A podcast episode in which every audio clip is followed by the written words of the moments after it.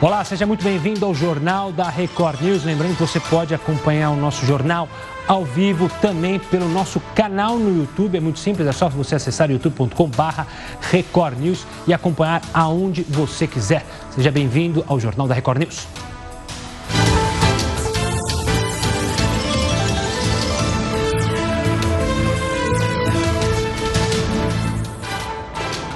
Governo declara a transmissão comunitária do coronavírus em todo o país. E Brasil já contabiliza 11 mortes e 970 casos. Número de mortes no mundo pelo coronavírus passa de 10 mil. 250 mil pessoas em 159 países foram infectadas pelo vírus. Universidade de São Paulo orienta quem deve e quem não deve ir para o hospital. Morre uma pessoa a cada 10 minutos por causa do coronavírus no Irã. Congresso Nacional publica decisão que reconhece estado de calamidade pública. No Brasil, depois do governo federal, é a vez de São Paulo declarar estado de calamidade pública. Dentistas podem atender pacientes sem risco de infecção? Nosso convidado vai explicar. E os planos de saúde para os filhos dos funcionários do Senado até os 33 anos? Devem ser mantidos? Mande a sua opinião para o nosso WhatsApp, é o 11 942 128 782. Deputado José Nelto vai doar metade do salário dos meses de abril e maio a um hospital de Goiânia. Em todos estes anos nessa indústria vital, esta é a primeira vez que isso me acontece. E os outros 512 parlamentares também vão doar? Nossa imagem do dia é essa menininha. Ela ganhou um parabéns e jamais vai esquecer.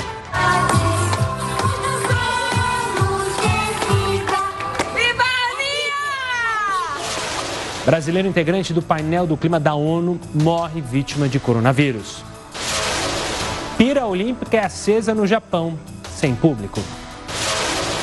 Movimentação de cargas no Porto de Santos bate novo recorde em fevereiro. Gaveta do Jornal da Record News. Quando o PSDB vai decidir a continuidade de Aécio Neves do partido? Há 21 dias, a linha prata do monotrilho de São Paulo segue parada. Quem vai pagar esse prejuízo? O Jornal da Record News está em multiplataforma e, por meio delas, você pode nos cobrar a busca da isenção e a busca do interesse público.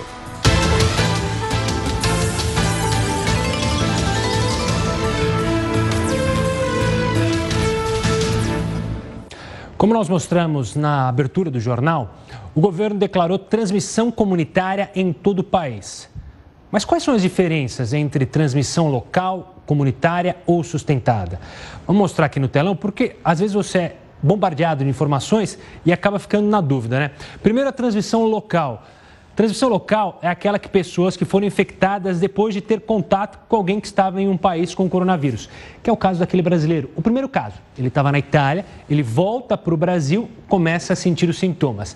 Isso é uma transmissão local, ou seja, ele estava no país que tinha a doença e acabou é, se infectando. Agora vamos para outra tela, que é justamente a transição sustentada ou comunitária, decretada em todo o território brasileiro há pouco, antes mesmo da gente começar o jornal da Record News pelo governo federal. É quando uma pessoa é infectada por outra que não viajou para fora do país. Exemplos que é China, Coreia do Sul Itália e agora o Brasil. O que, que significa isso? Então pensa na seguinte possibilidade.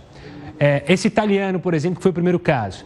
Imagine que ele tivesse encontrado com outra pessoa e passou a doença. Essa outra pessoa acabou indo para o trabalho e passou para uma pessoa que estava no trabalho. Ou seja, os dois não deixaram o país. O vírus, ou seja, já está correndo dentro do Brasil. É o que foi decretado agora pelo governo federal. O governo federal é, tinha citado antes, naquela plataforma, que por sinal ela acabou caindo é, da internet, que alguns estados, no começo São Paulo, Rio de Janeiro, depois Bahia, agora já decretado em todo o território nacional. Agora a gente tem a participação do Heródoto Barbeiro. O Heródoto Barbeiro vai explicar para a gente um detalhe. Por que, que o número de mortes por coronavírus é tão alto no Irã? O Irã que também já tem a transmissão comunitária. Heródoto, antes de mais nada, uma boa noite é, para você. Vamos falar então do Irã, que a situação está bem complicada lá, né, Heródoto? Exatamente, Gustavo. Você lembrou bem pelo seguinte: nós estamos lembrando muito a Itália. E estamos lembrando com razão, obviamente, porque o número de mortes da Itália realmente é muito alta. Muito alta, mais do que na própria China. E das ligações sentimentais que nós temos com a Itália, que é um país muito próximo a nós. Uma parte dos cidadãos brasileiros são de origem italiana, né? o pai, a avó, o tio, etc. Mas nós falamos muito pouco de um outro país que é o Irã. Por que razão? Porque, logicamente, o Irã, ele está, de certa forma, brigando com o Ocidente. Ele briga com a União Europeia, ele briga com os Estados Unidos e ele briga com a Arábia Saudita. Bom, a União Europeia e os Estados Unidos, a gente já sabe, nós explicamos aqui no jornal da Record News, que é por causa do programa nuclear. Por esse motivo, então, o Irã está sofrendo uma seríssima pressão econômica por parte dos Estados Unidos da União Europeia. Mas ele disputa também ali naquela região chamada Oriente Médio a liderança. Com quem? Com a Arábia Saudita. Então, obviamente, os casos que estão acontecendo no Irã são muito mais graves, porque eles não têm apoio, eles não têm medicamento, eles não têm respirador, eles estão completamente abandonados. E o dado que foi divulgado hoje, que me chamou a atenção, que eu queria passar para os nossos amigos aqui do Jornal da Record News, dizendo o seguinte: a cada 10 minutos morre uma pessoa no Irã. Vou repetir: a cada 10 minutos morre uma pessoa no Irã. Então o volume é muito grande, a contaminação é muito grande, não só, logicamente, pelos hábitos locais, mas principalmente porque o Irã está completamente desabastecido. Então seria o caso, talvez, da gente esquecer um pouco essas diferenças eh, geográficas ou, ou, ou de guerra e tudo mais, e partir para a questão humanitária de socorrer o Irã.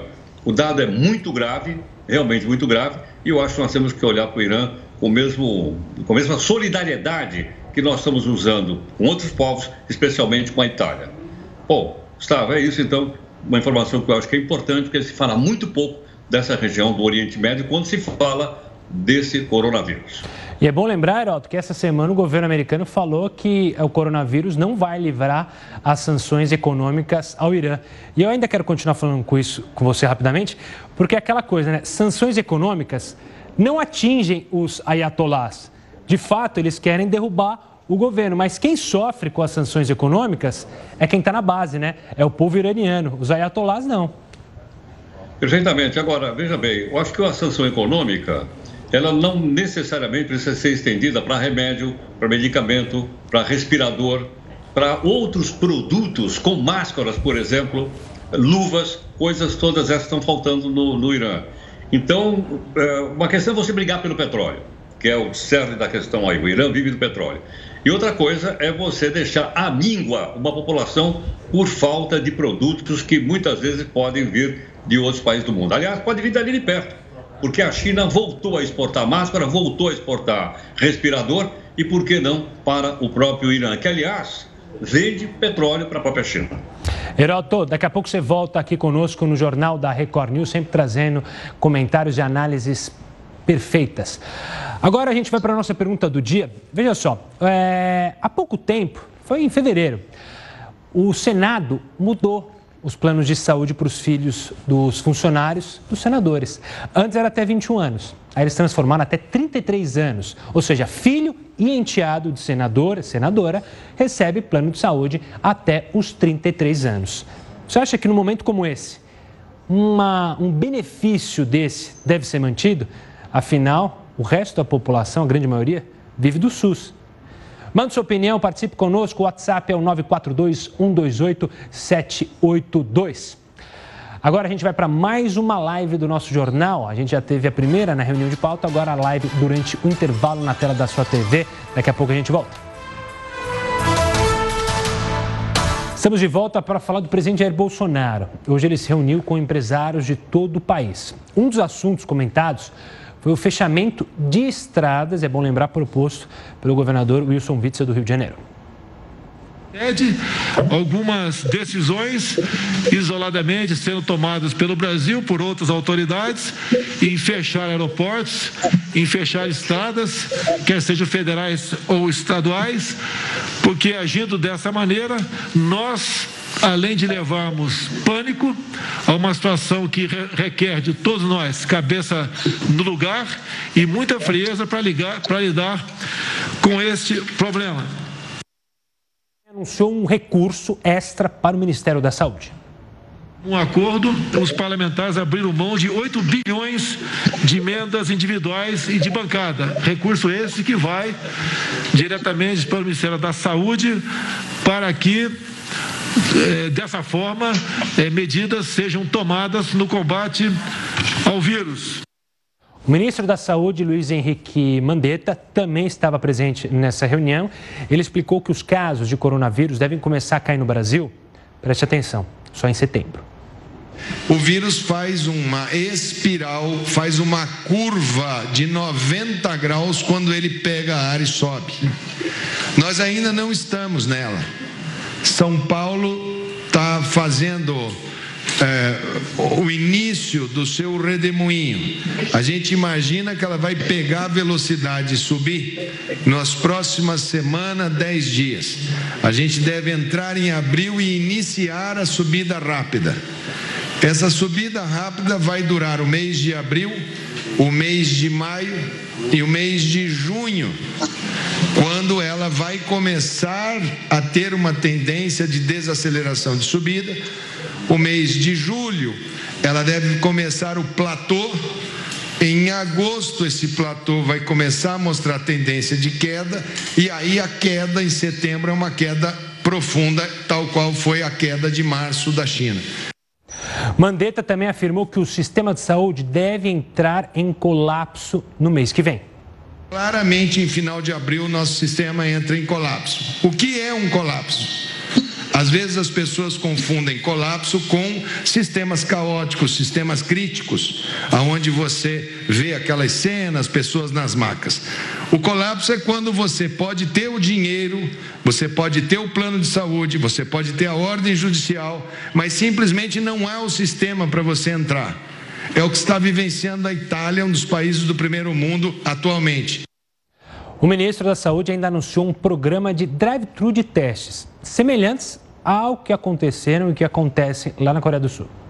Eu iniciei o trabalho agora com uma mega estrutura de laboratórios brasileiros privados, do DASA, alguns conhecem em São Paulo, para fazermos uma mega operação nacional com drive-thru para monitorar. Nós vamos fazer o maior programa de telemedicina diferente do mundo para antecipar sintoma e pegar no início e travar. Já em outro momento, Mandetta disse que esse fim de semana será um teste para a população. Eu acho que esse final de semana, esse sábado esse domingo, vai ser um grande teste de maturidade da população, um grande teste de entendimento das mensagens. O final de semana cheio de praia, como a gente viu outro dia, e vamos ver esse final de semana. Eu acho que as pessoas estão gradativamente as pessoas estão entendendo e as pessoas estão colaborando. Vamos ver se essa colaboração se cristaliza bem. E tem que colaborar mais, não é momento para ficar batendo perna na rua. Aqui em São Paulo, o governador decretou estado de calamidade pública a partir de sábado por causa do coronavírus. A medida libera verbas de combate à pandemia. Na capital paulista, lugares conhecidos por realizar eventos serão transformados em hospitais de campanha como uma forma de liberar vagas nos hospitais da capital, que também terão capacidade de UTIs ampliadas. Nós vamos dobrar o número de UTIs, eram 505, vamos acrescentar mais 490 leitos de UTI e também eh, anunciando eh, as primeiras ações de transformação de alguns equipamentos em verdadeiros hospitais de campanha, leitos de menor complexibilidade, eh, 200 eh, que devem ficar prontos em até duas semanas lá no Pacaembu e mais 1.800 lá no AMB. Então serão um total mais 2 mil leitos de baixa complexidade que o município eh, oferece nesse trabalho conjunto Prefeitura, Estado e Ministério da Saúde. O coordenador do Centro de Contingência do Coronavírus de São Paulo, Davi Wip, falou como o governo pretende agilizar o diagnóstico e descartar casos que o Butantan, no segundo momento, ele vai conseguir fazer até 2 mil exames por dia e nós estamos criando uma grande rede de laboratórios no estado de São Paulo. A Universidade de São Paulo já prontificou-se a ceder 17 laboratórios ligados à universidade que vão ser transformados em laboratórios para atendimento diagnóstico do coronavírus. Bom, a gente falou do governo federal, falou do governo estadual, falou do governo municipal. Só que é, cada um tem que fazer a sua parte em questões menores, ou seja, na sua comunidade. Em meio ao crescimento desses casos do coronavírus no país, então é importante que todas as medidas e todas as ações possíveis para evitar a propagação da doença. E a gente não pode cobrar só os governantes. Mas no nosso caso, os condomínios onde a gente vive, na região onde a gente vive, no bairro, os condomínios principalmente, porque são compartilhados por várias pessoas, né? Tem áreas comuns, tem o elevador, Quais medidas devem ser tomadas? E no caso de um contágio dentro do prédio, o que deve ser feito? Vou entender melhor isso com o Marcelo Borges, que é diretor da Associação Brasileira das Administradoras de Imóveis. Obrigado pela participação aqui conosco mais uma vez. Tem muita gente em casa se perguntando se o condomínio está fazendo o que deve fazer. Primeiro, teve um caso num condomínio, precisa ser notificado ao síndico? É bom? Existe alguma regra? É, boa noite, é um prazer participar novamente desse programa. É, não, não, existe uma regra. Evidentemente que o bom senso novamente tem que ser é, predominado nesse momento. É, o morador que tiver uma infecção deve comunicar imediatamente à administração do condomínio e o síndico ciente disso deve comunicar a todos os condôminos que o morador está infectado para que todo mundo tome ciência disso. Evidentemente uma comunicação que não pode ter um viés de preconceito, não pode ter um viés de isolamento tem que ter um viés de ajuda e de solidariedade com esse morador. Mas a comunicação tem que ser feita, todos têm que tomar ciência, porque, como o condomínio é um microcosmo social, tudo que acontece no condomínio acaba pulverizando também para a sociedade que reside naquele ambiente de propriedade. Marcelo, tem muita gente que está no apartamento, confinado, e tem a preocupação com as áreas comuns, com os pedidos. Hoje está comum todo mundo fazer pedido de restaurante. Como que tem que funcionar isso? É importante se criar regras dentro do condomínio para evitar muita movimentação dentro dos elevadores, dentro das áreas comuns, dos corredores? Perfeito, né? Essa tem sido uma demanda recorrente nesses dias. As pessoas estão confinadas, como você falou, e estão pedindo é, entregas em domicílio agora com maior intensidade.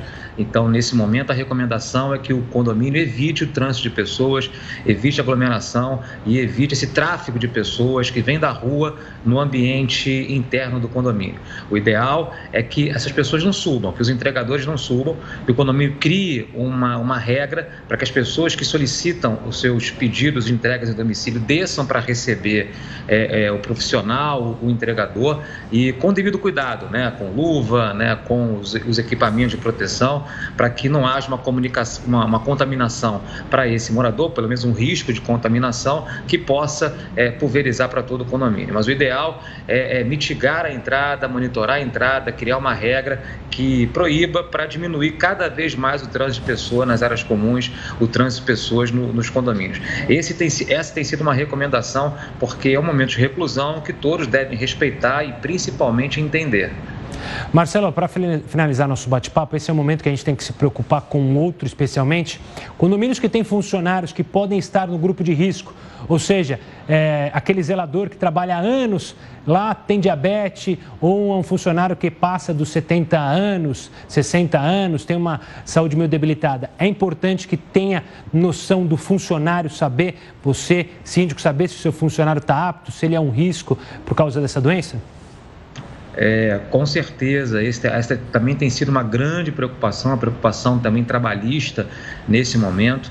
A recomendação é identificando que há funcionários enquadrados no chamado grupo de risco, que o condomínio é, é faça uma suspensão é, do contrato de trabalho desse empregado, uma suspensão até remunerada, ou conceda que essa é a orientação melhor neste momento, é concessão de férias a esse empregado. Né? Analisar é, a possibilidade de dar férias a esse empregado, para que esse empregado se afaste do ambiente de trabalho, se afaste do contato com um número maior de pessoas e possa, evidentemente, na sua casa, ter uma tranquilidade melhor.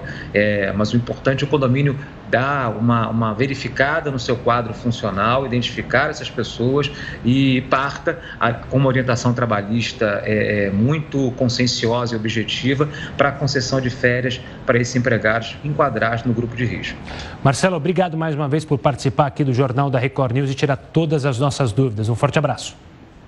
Um grande abraço, estou sempre à disposição desse canal. Bom, vamos para mais uma live aqui no Jornal da Record News. Logo depois do intervalo, a gente vai trazer muito mais informação e prestação de serviço. Continue conosco também nas redes sociais. O Jornal da Record News está de volta para mostrar mais os brasileiros que estão espalhados pelo mundo e sofrendo do mesmo mal. A Lia Machado, que está voltando para o Brasil de Nova York, mandou um vídeo para a gente contando como está a situação por lá. Vamos ver. Aqui no JFK, indo para São Paulo, eu saí de Princeton, New Jersey e vim para Nova York de Uber para evitar passar pelo centro de Nova York e entrar em contato com muita gente. Em Nova York tinha bastante gente andando na orla da praia, como se não tivesse acontecendo nada, caminhando, correndo, andando de patins, skate, enfim, seguindo uma vida comum. Então acho que esse é um dos motivos também do porquê a cidade de Nova York está querendo parar completamente, proibir que as pessoas saem na rua. Aqui no JFK estava bem mais tranquilo, tem pouca gente no aeroporto, não tem muita gente pegando voo. Boa parte do aeroporto está fechado.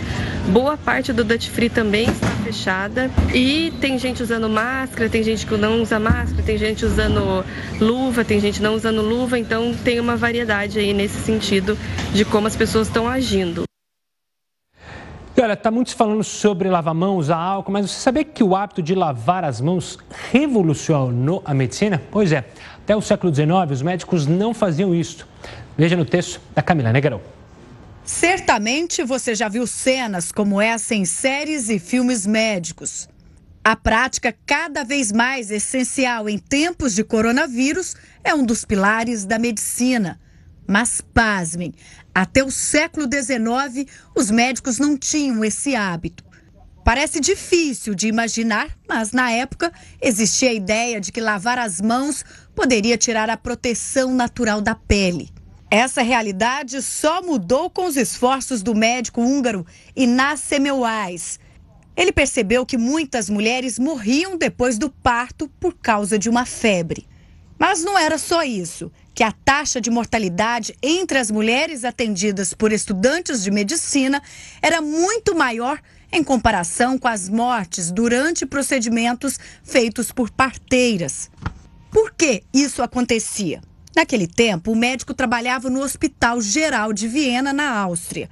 Lá, os estudantes e os profissionais já formados em medicina participavam de autópsias pela manhã Enquanto isso, no período da tarde, examinavam pacientes e faziam partos.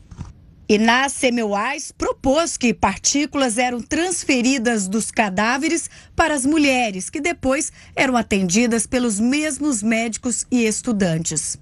Isso porque naquela época os médicos não lavavam as mãos entre um atendimento e outro. Por isso, todos os agentes infecciosos com os quais eles entravam em contato nas autópsias eram transferidos para as mulheres durante o parto. Anos depois, Semmelweis criou uma rotina obrigatória de higienização das mãos no Hospital de Viena. Com isso, a taxa de mortalidade das mulheres despencou. Apesar desse sucesso, a comunidade médica de Viena rejeitou a teoria sobre a importância da lavagem das mãos. Pouco tempo depois, o hospital da cidade abandonou a rotina criada por Semmelweis. O trabalho de Nais Semmelweis só foi reconhecido em 1870. Infelizmente, ele não pôde ver isso acontecer, já que morreu cinco anos antes. Em tempos de coronavírus, certamente ele ficaria orgulhoso ao perceber que o simples ato de lavar as mãos, independentemente se você é médico ou paciente, pode salvar milhares de vidas. Então, bora lavar a mão, bora usar muito sabonete. É bom lembrar que você não precisa gastar só álcool em gel. Lavar as mãos ali, gastar um bom tempo, é, o Rafael Algarte sempre fala, né? É, cantar duas vezes parabéns durante é, o hábito de lavar as mãos já é já é uma maneira de combater o vírus. Mudando de assunto, é, tem muita gente que está preocupada com o emprego, com redução das jornadas de trabalho, redução dos salários. É uma medida que foi anunciada pelo Ministério da Economia, ainda não está valendo, mas é uma proposta que deve ser encaminhada ao presidente através de medida provisória. Ou seja, assinou, está valendo, mas quem vai esclarecer tudo para a gente é o André de Melo Ribeiro, especialista em Direito do Trabalho e sócio do escritório Dias Carneiro Advogados. Obrigado pela participação aqui conosco. É, eu queria primeiro falar sobre essas negociações que já estão ocorrendo em alguns, em alguns ambientes de trabalho. Nesse momento, tem muita gente reduzindo a jornada de trabalho. Vou dar um exemplo prático, principalmente em restaurantes, que você tem uma redução é, de funcionários, até pela redução do movimento. Pode-se cortar o salário desse funcionário, reduzir, tem que ser proporcional às horas? Como funciona isso? Vamos lá, boa noite, Gustavo. Boa noite a todos os telespectadores aqui da Record. Essa é uma questão ah, importante. A necessidade de reduzir o salário, ela tem uma, uma forma de acontecer e deve ser proporcional à redução da jornada. Alguns sindicatos já estão fazendo aditivos às convenções coletivas prevendo a redução de jornada e regras específicas antes mesmo da medida provisória que vai ser uh, aí aguardamos seja publicada pelo presidente da República. E André, como é uma medida provisória, você acredita que pode acontecer, você falou dos sindicatos, é, de ações no Supremo Tribunal Federal para questionar essa medida provisória e essas reduções? Podem acontecer ações, a medida provisória ela é um ato da presidência, ela vai ser analisada pelo legislativo, é necessário uh, ao Congresso, que o Congresso verifique essa medida provisória, aprove ela ou a cancele, tem um prazo de 60 dias, prorrogáveis por mais 60 dias, mas o que nós vemos hoje, Gustavo, é uma, uh, um, uma necessidade que os próprios sindicatos, os trabalhadores, os empresários já estão se adiantando a isso, nós temos notícia de aditivos firmados pelo Sindicato dos Comerciários de São Paulo, pelo Sindicato de Bares e Restaurantes, prevendo algumas das medidas que devem estar na medida provisória, como banco de horas, concessão imediata de férias e, em alguns casos, até redução do salário limitado a 25%. É isso que eu queria falar. Você falou de férias, André. Estamos falando muito sobre é, adiantar férias do profissional.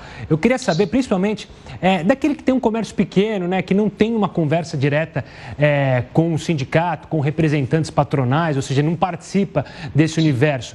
Ele pode fazer isso? Ele pode chamar o funcionário e falar: olha, eu vou te dar férias, adiantar as férias, pelo menos por esse período, para tentar passar dessa tormenta e aí a gente vê o que pode fazer lá na frente?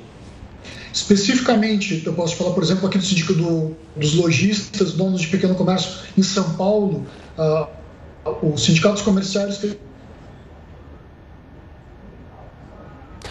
A gente vai reconectar. Ah, a partir do momento que for aprovada e assinada Vamos lá. A medida provisória, isso vai poder ser estendido para todos os demais. André, eu vou pedir só para você repetir, porque a gente falhou no Skype, a nossa conexão. Então, para ficar bem claro para quem está assistindo em casa que é funcionário, então tem um pequeno negócio. Repete, por favor, André.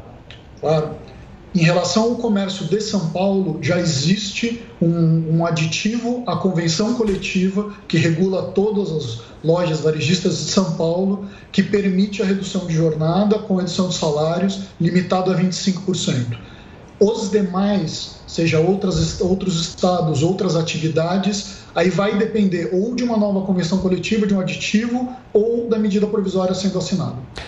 Só uma dúvida: essa redução de 25% do salário, ela é uma redução de 25% do salário, mas ela está ligada a quantas horas o profissional vai trabalhar? Ou seja, ele pode diminuir é, as horas em 10% e reduzir em 25%? Especificamente no de comerciários que tem esse instrumento coletivo, eles falam que é proporcional. Então, deve ser proporcional. Em outras situações que nós tivemos crises não tão graves, nas crises econômicas no passado, a redução é, foi, via de regra, proporcional à jornada. A equipe econômica indicou que esta medida provisória, isso não, uh, nas informações que foram passadas a partir de quarta-feira dessa semana, essa medida provisória permitiria até 50% com a redução de jornada também. Então, a gente precisa olhar isso para o comércio hoje, sim, tem que ser proporcional. André, obrigado pela participação aqui conosco, pelas explicações. Esse é um tema que tem deixado muita gente preocupada, afinal, a doença tende a passar graças aos esforços dos profissionais de saúde, mas a crise econômica tende a continuar um pouco por um tempo maior. André, brigadão e até uma próxima. Eu que agradeço. Boa noite para você e para todos os seus telespectadores. Uma boa noite, André. Bom, daqui a pouco, logo depois do jornal da Record News, você vai acompanhar tudo sobre o novo coronavírus aqui na tela da Record News. Então anote aí, acabando o jornal da Record News, 10 horas da noite, Luiz Bate vai estar com você e contar todos os detalhes sobre essa pandemia. É coladinho com o jornal da Record News. No momento em que não se fala em outra coisa no Brasil e no mundo, a Record News preparou um programa especial para esclarecer as dúvidas que todos nós temos sobre a pandemia do coronavírus. Eu te espero daqui a pouco aqui na Record News com Coronavírus Plantão. Até já. Agora a gente vai com mais prestação de serviço. Já que apresentar alguns sintomas de uma gripe não significa necessariamente que você tenha contraído o coronavírus, a Universidade de São Paulo, a USP, criou uma plataforma com um enfermeiro virtual para te ajudar, te ajudar. Funciona da seguinte maneira: primeiro é só entrar no site coronabr.com.br. Está aqui o site. Lá você vai encontrar esse enfermeiro, que é o Pedro. Ele responde as suas perguntas simples. Quer ver? A gente vai mostrar. Eu sou Pedro, ele fala aqui, tem um videozinho que carrega também. Uh, vou te fazer algumas perguntas. A primeira delas, você teve febre? Ah, o Pedro fala? Então deixa o Pedro falar, vamos ouvir o Pedro falar. O Pedro está tímido, acho. O Pedro está tímido, não quer falar, só porque eu falei para ele falar. Enfim, o Pedro fala, se você entrar no site, mas de qualquer forma, ele faz perguntas sobre o seu estado de saúde. Então a primeira é: você sente febre? Vamos responder aqui. É, vamos no sim para ver qual que vai ser a próxima. Ele fala: me conte mais da sua febre. Quantos dias? Mais de dois dias? Dois, meios, dois, menos de dois dias? Isso vai caminhando, é como se fosse uma consulta médica, só que pela internet. E vai te explicando, vai te dando o caminho, se você deve ir mesmo a um centro hospitalar, se você deve mesmo procurar um atendimento presencial. É muito legal, é o Corona BR, mais um trabalho da USP. Por isso que quando muita gente critica as universidades federais, tá aí um exemplo. Um, belo trabalho dos profissionais lá da USP. Fica a dica para vocês é, seguirem, já que se você estiver assustado, está com uma coriza, vá lá, conversa com o Pedro. Agora uma notícia triste, uma nota triste. O brasileiro Sérgio Trindade, que ganhou o Nobel da Paz, morreu aos 79 anos por causa do coronavírus. Ele era engenheiro químico, morava em Nova York, nos Estados Unidos, e trabalhava como consultor de negócios sustentáveis da Fundação de Amparo à Pesquisa do Estado de São Paulo. Nova York concentra a maior parte dos casos de coronavírus nos Estados Unidos. É... E a gente tem falado bastante sobre isso. Que Nova York está preocupado, o governador é, inclusive falou sobre isso hoje. E agora eu vou falar com o Heródoto Barbeiro, porque o Heródoto Barbeiro, é, a gente tem acompanhado aqui no estado, o governador Dória anunciou que os parques nacionais vão fechar. Ou seja, é, Ibirapuera não vai estar funcionando, Parque da Aclimação, é, vários parques não vão funcionar, né, Heródoto? Acho que travou. Não, voltou? Voltou. Uh, deixa eu ver. Tá bom. Agora foi, Herói. Agora estamos de volta. Opa, opa. Aí, eu não consigo te ver. Agora sim, tudo bem? Tá tudo ouvindo? ótimo. Agora a gente pode conversar. Essa internet às vezes é, deixa a gente na mão, mas vamos lá, Herota. Olha, é, eu estou me referindo também não só aos parques é, da cidade, mas estou me referindo aos grandes parques nacionais também.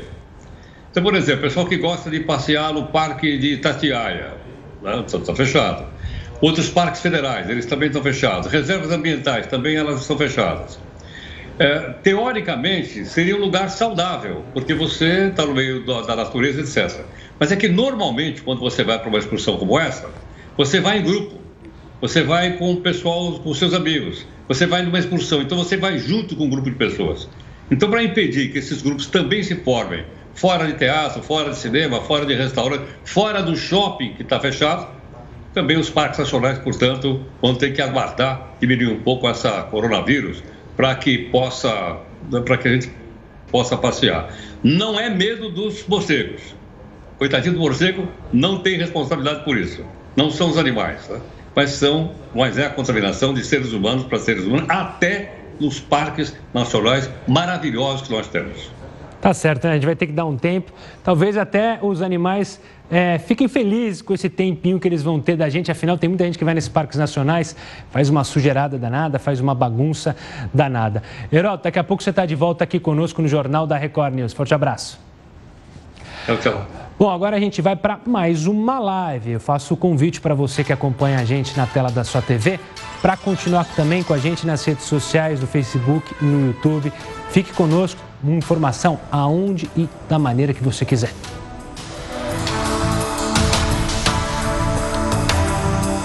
JR News é de volta para falar do esporte, quer dizer, tentar falar, né?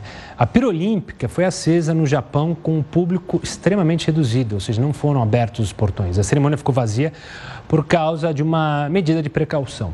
Crianças de escolas locais que participariam do evento tiveram que acompanhar de longe. Durante 12 dias, a tocha vai passar por diversos pontos até chegar a Tóquio. A abertura do evento, por mais que pareça é, brincadeira, tá, continua programada para o dia 24 de julho. Mas atletas, ex-esportistas estão preocupados com a disseminação do coronavírus. Eu até pergunto, a clima para falar, para fazer uma competição como essa, a clima para os esportistas, os atletas estão preocupados, não estão treinando, ou seja, Existe necessidade? A gente pode adiar isso aí, até ninguém vai conseguir viajar para o Japão, todo mundo vai ficar com medo. Mas enfim, até agora está confirmado ainda, estão confirmados os Jogos Olímpicos do Japão para data oficial. Em tempos de coronavírus, o que fazer se der uma dor de dente? Os dentistas podem atender os pacientes que ocorrem o risco de se contaminar ou ser contaminados pela doença. Quais são as orientações para esses profissionais? Para você tirar todas as suas dúvidas, eu converso agora com o Marco Antônio Manfredini, do Conselho Regional de Odontologia de São Paulo. Marco, obrigado pela participação aqui conosco. Eu tenho certeza que muita gente está preocupado, às vezes estava fazendo um acompanhamento com o dentista. Quais são as orientações, Marco? Desde janeiro, nós vimos orientando os nossos profissionais, aqui no caso do estado de São Paulo, sobre a gravidade do coronavírus.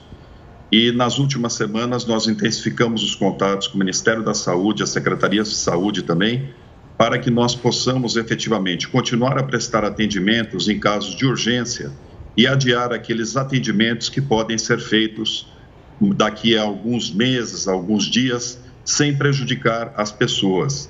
Então, nós estamos muito preocupados, nós estamos alertando os profissionais sobre os riscos de contaminação e, por outro lado, também preocupados em assegurar a continuidade do tratamento, porque você pode ter tanto situações de emergência odontológica, quando nós temos o risco à vida colocado, né? por exemplo, no caso de uma hemorragia, de uma fratura facial, como também os casos de urgência odontológica, né? uma dor de dente, algum procedimento que gerou algum tipo de infecção. Então, na realidade, nós estamos preconizando que esse tipo de atendimento tenha continuidade, até para que a população não seja prejudicada. Mas aqueles atendimentos que são de natureza eletiva e podem ser feitos posteriormente, nós estamos alertando e conseguimos hoje uma grande vitória e tanto o Ministério da Saúde como a Secretaria de Estado da Saúde disciplinaram o atendimento.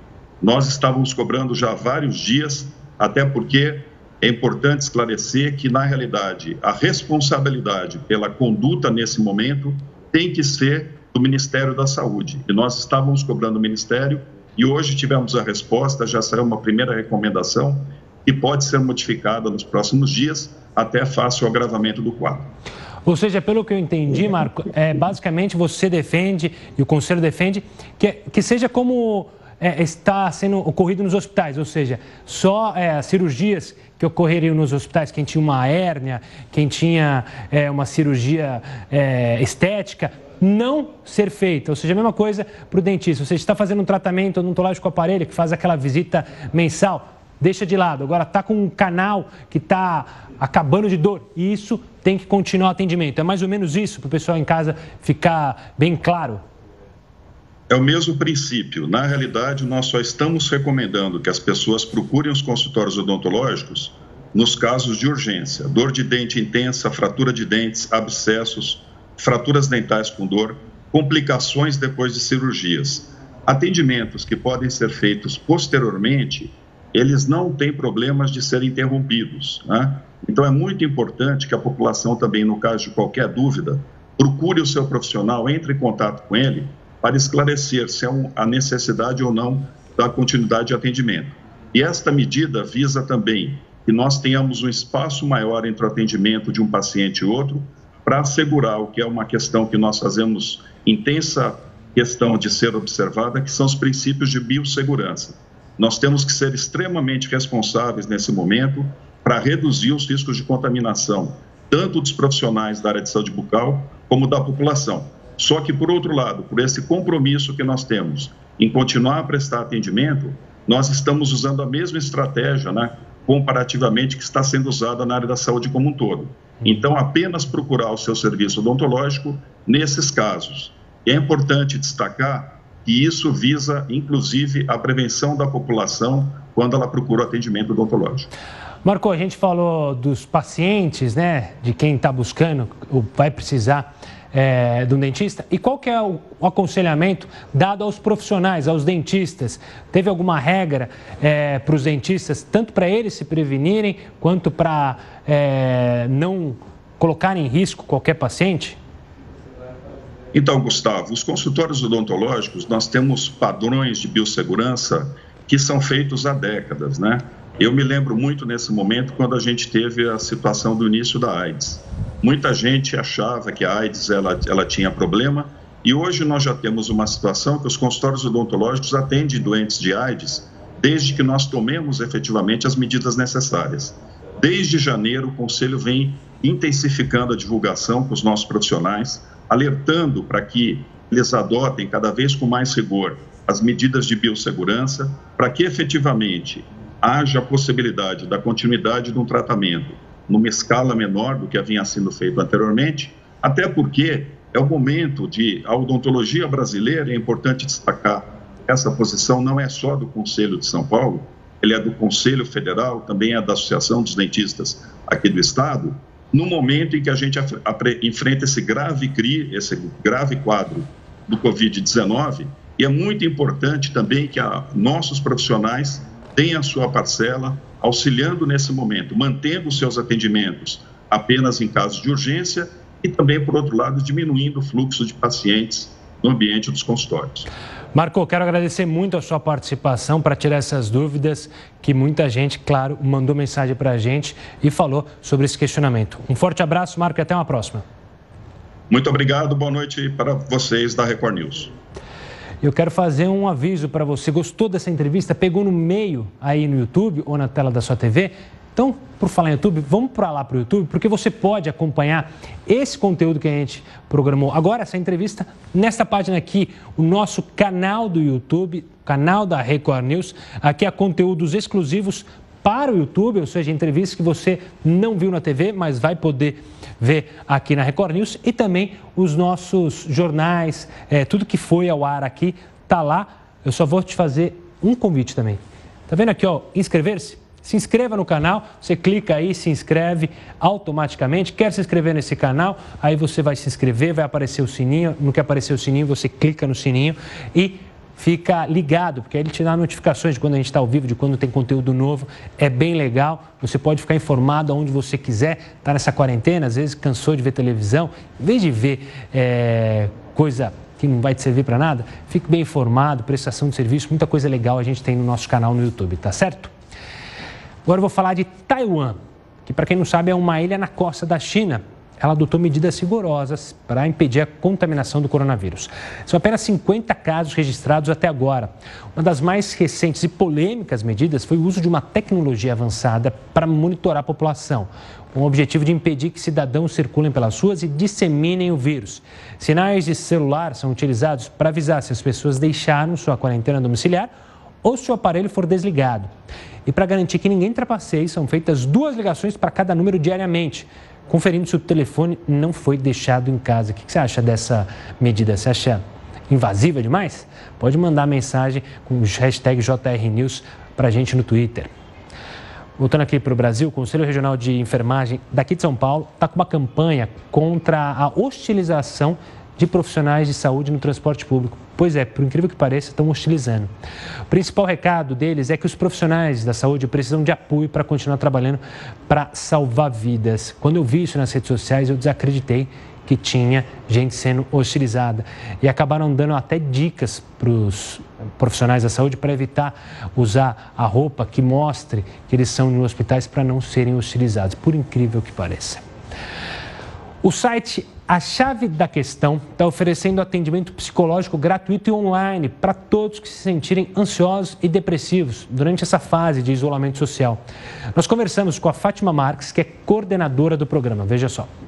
Os nossos profissionais estão atendendo de forma voluntária, do início ao fim do período de isolamento proposto pelas autoridades de saúde, as pessoas que necessitarem.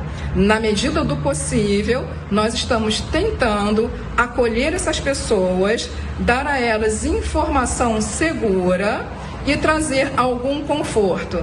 Entre os nossos profissionais, nós vamos encontrar psicólogos, fonoaudiólogos, pessoal do mindfulness, profissionais de nutrição e muitos outros. Contem com a gente, na medida do possível, estaremos online e tentando ajudar. Nós estamos fazendo o nosso possível para acolher cada um de vocês, como a gente precisa, como a gente merece e como a gente pode. A gente está com o tempo estourado, então dá tempo ainda de falar com o Heraldo Barbeiro, de se despedir do Heraldo Barbeiro e falar sobre a questão dos pacientes com coronavírus nos hospitais que precisam de muitos aparelhos. De onde que a gente vai tirar tanto dinheiro para pagar respirador, para comprar, para ter dinheiro para os leitos que a gente vai necessitar, os leitos de UTI, Heraldo? Gustavo, tem coisa que, que nem dinheiro paga. O que a gente acabou de mostrar aí agora, né? é uma coisa que não, não é o dinheiro, é a solidariedade, são as pessoas fazendo trabalho voluntário. Eu acho que essa é uma oportunidade para a gente desenvolver isso, ainda que seja numa situação tão dura como essa. Agora, vamos falar do lado material. Precisa comprar respirador, precisa comprar máscara, precisa comprar cama, precisa, enfim, nós precisaríamos de dinheiro. E aí eu pensaria o seguinte: bom, onde é que nós poderíamos arrumar, por exemplo, de repente, 3 bilhões de reais? 3 bi. Para que a gente possa, então, encher os hospitais como esse aí, ó, não de gente, mas equipamento de máscaras, 3 bi. Onde é que vai arrumar 3 bi? Olha, eu tenho uma sugestão aqui é, que talvez dê certo. Esse ano, nós vamos gastar 2 bilhões, 2 bilhões na campanha eleitoral para prefeito e para vereador. E, logicamente, nós vamos bancar a campanha de todo mundo, está marcada para o mês de novembro. Agora, pergunta-se o seguinte: por que, que então não pega esses 2 bi e que, que vai para a campanha e não aplicamos aí na saúde, né, em ambulância, em tudo isso que nós estamos mostrando agora. Eu acho que seria uma boa. Mas, ó, pera um pouquinho, mas falou em 3 bi, falta um bi. O outro bi é aquele fundo que sustenta os partidos políticos. Os partidos recebem um bi, 900 e poucos milhões. Tem partido que tem helicóptero, tem partido que aluga mansão, tem partido que pega essa grana aí para pagar jantares, para pagar almoço, para pagar hotel, etc, etc, etc. Então, eu acho que seria o caso né, dos nossos patriotas do país, patriotas, deputados federais, senadores, etc., abrirem mão, abre mão dos 2 bi, abre mão de um bi e nós teríamos mais 3 bilhões de reais, sem gastar um tostão, sem imprimir um tostão, sem aumentar a dívida pública em um tostão, porque esse dinheiro já está separado. Agora, se isso vai acontecer ou não, vai depender da gente mandar um recadinho, claro que educado, claro que cidadão, né? para o nosso deputado federal, para os nossos três senadores, dizendo: escuta, Excelência, por que, que a gente não abre mão do fundo partidário e do fundo eleitoral? Teríamos mais 3 bilhões de reais do que ajudar nesse momento, muito. Se vai acontecer, Gustavo, a gente vai ver. Vamos ver, quem sabe a gente levanta a hashtag Queremos 3 bi na saúde. Heroto, até daqui a pouco, até a nossa live, logo depois do final do Jornal da Record News. Essa edição, já, já. Fica, essa edição fica por aqui, mas não saia daí, você continua agora com o Luiz Bate. Ele vai contar para você todos os detalhes sobre a pandemia, no especial Coronavírus Plantão. Até amanhã.